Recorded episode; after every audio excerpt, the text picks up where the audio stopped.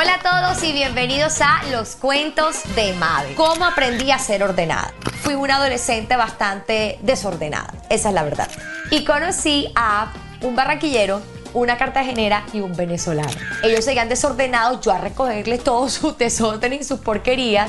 Me empecé a poner como la mamá mamona, súper insoportable, cansona. Encontré el amor en el orden, en la limpieza. Y la verdad es que encontré en él un yoga.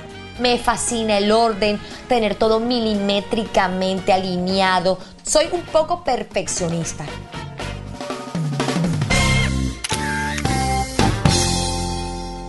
Hola a todos, bienvenidos a Los Cuentos de Mabel. El cuento que te tengo hoy te va a encantar.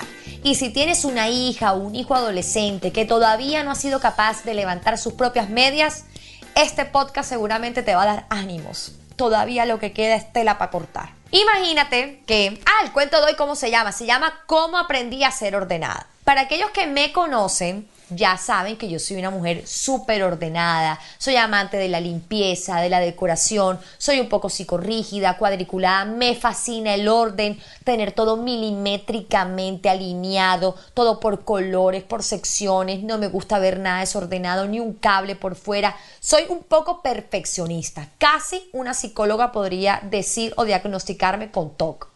O sea, trastorno obsesivo compulsivo. En ese nivel de orden estamos hablando. La cuestión es que yo hace muchísimos años, cuando era más o menos eh, adolescente, mi mamá solía castigarme siempre con el orden. Es decir, si yo quería ir una fiesta tenía que ordenar mi closet y a mí me daba rabia eso. Si me portaba mal me ponía a lavar el baño y me daba ira a eso. Todo tenía que ver siempre como ponerme a limpiar o a organizar o a ordenar. Oigan, pensar que hoy en día mi hobby favorito los castigos de mi mamá cuando tenía 14 años. Y a los 14 años sufría, lloraba por esos castigos que me ponía mi mamá. Ay, Dios mío, y esos castigos son placer para mí, es como un yoga para mí. Y bueno, entonces como mi mamá me castigaba de esta forma, yo empecé a tener un rechazo por el orden, por la limpieza, me desesperaba. Así que sí, fui una adolescente bastante desordenada, esa es la verdad. Em, digamos que era de esas que tú abrías el closet y salía eh, un mundo paranormal de ropa, todo hecho nudo, un desorden así abismal, horrible, era, horroroso. Y lo cierto es que sí, también era un poco, no voy a decir que sucia, pero sí no me importaba mucho si el, no sé, si el lavamanos estaba sucio, de, de crema dental, no me importaba. La verdad es que no me importaba, eso era lo cierto. Y resulta que llegué ya a una edad en la que este cuerpito se tuvo que ir a Bogotá, trabajar, llegué a Bogotá solita, saqué, me fui a estudiar actuación, me acuerdo yo, estaba estudiando actuación y conocí a un barranquillero, una cartagenera y un venezolano. Entonces decidimos sacar un apartamento en conjunto y nosotros felices viviendo, uh, espectacular en nuestro apartamento, todos desordenados, todos éramos un desorden. Pero ellos eran, digamos que, em, un poco, eh, tenían una ventaja sobre mí y era que estaban muy bien en ese entonces económicamente y yo tenía de verdad que trabajarla mucho porque eh, yo había dejado mi carrera tirada y mi papá no me quería como apoyar mucho con el tema de la actuación o de la fama y la televisión, porque para él era como, como que eso no era una carrera muy chévere, ¿no? No era como digna en ese entonces. Él quería el título de su hija en la sala que dijera comunicadora social y periodista. Papi, mírame, ahora es que estoy triunfando. Entonces no me apoyó mucho y me tocaba a mí con las uñas trabajar. Trabajaba en un bar. Trabajé en tres bares que eran de puros costeños. Entonces me tocaba trabajar desde eh, más o menos 6 de la tarde hasta las 3 de la mañana. Yo trabajaba en el bar jueves, viernes y sábado. Llegaba a las 6 de la tarde y terminaba a las 3 de la mañana. Pero ojo a esto. Yo salía a las 3 de la mañana y me tocaba irme a un lugar que vendían sándwiches para los borrachos, que era 24 horas, y ahí me quedaba hasta las 6 de la mañana, que eran Transmilenios, para poderme ir hasta donde yo vivía. O sea que yo llegaba súper cansada, dormía unas cuantas horas, descansaba nada más el domingo y el lunes me tocaba todo el día ir a la universidad de actuación a estudiar. Y ellos eran mis compañeros también de actuación. Pero ellos eran muy rumberos, a mí me tocaba trabajar mucho y empezamos a tener como ciertas discusiones, ciertas peleas, porque la verdad es que no era como tan divertido. Ajá, yo estar trabajando todo el día y ellos estar todo el día rumbeando y que yo llegaba cansada de trabajar, cansada de estudiar y ellos estaban en rumba, rumba, rumba y aparte eran bastante desordenados y bastante fiesteros eróticos. Porque siempre me junto con gente así. ¿Qué es lo que pasa conmigo? En este podcast todo lo que van a escuchar de mí tiene que ver con erotismo. ¿Qué pasa con mis amistades? No puedo tener gente que rece. No, todo tiene que ser con erotismo. Qué horror.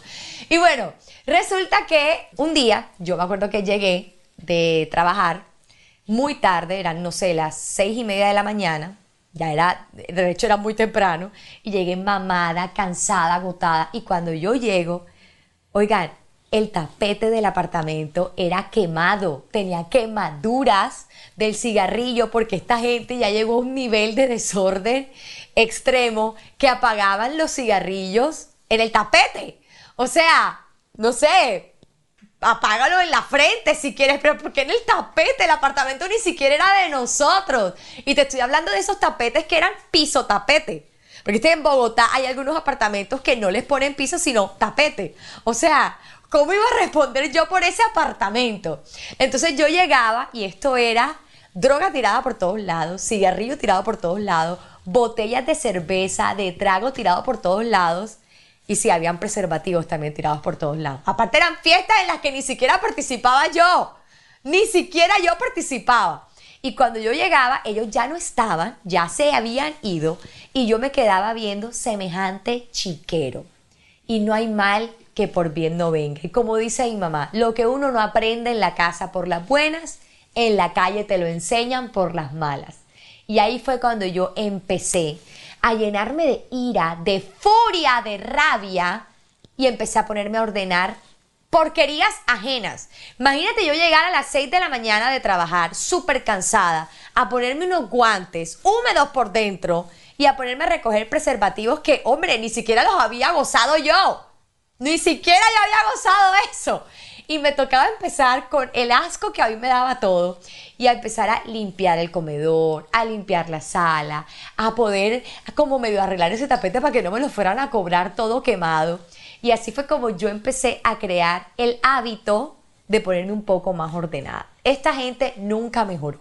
Y yo empecé a ponerme cada vez peor, más estricta, más ordenada, más limpia. Y ahí empezamos a tener obviamente muchas más riñas porque ellos seguían fiesteros, yo seguía trabajando, ellos seguían desordenados, yo a recogerles todo su desorden y sus porquerías. Me empecé a poner como la mamá mamona, súper insoportable, cansona. Y obviamente ahí hubo como un, un roce entre nosotros, una ruptura y esa relación se acabó. Y ahí entonces conozco a el que vendría siendo después mi mejor amigo, con el que termino enamorada y me cuadro con él. Es, fue mi novio, fue mi segundo novio.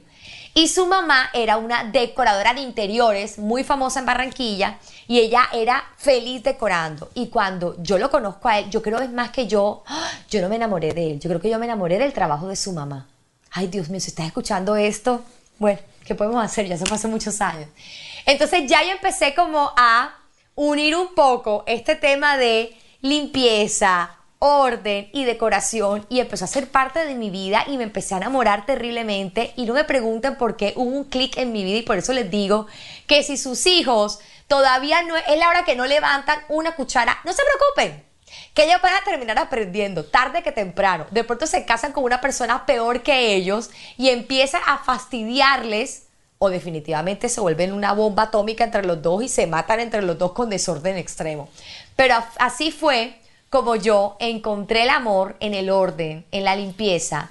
Y la verdad es que encontré en él un yoga, una, una terapia para desestresarme. Yo cada vez que estoy estresada, lo que hago es agarrar una escoba y empiezo a barrer, un trapero y empiezo a trapear. Entre más extremo sea, más libero como, como no sé, como energía negativa, como esas hormonas acumuladas y de verdad que me desestreso. Es mi terapia. Esa es como mi, ¿Cómo se llaman estas, estas pastillas que son antidepresivas? Es mi mejor antidepresivo ya para dejarlo así. Ponte cómodo y activa la campanita de notificaciones en tu plataforma de audio favorita como Deezer, Spotify, Google Podcast o Apple Podcast para que no te pierdas ningún episodio de Los Cuentos de Mabel. Nos vemos en próximo episodio. Un besito. Chao.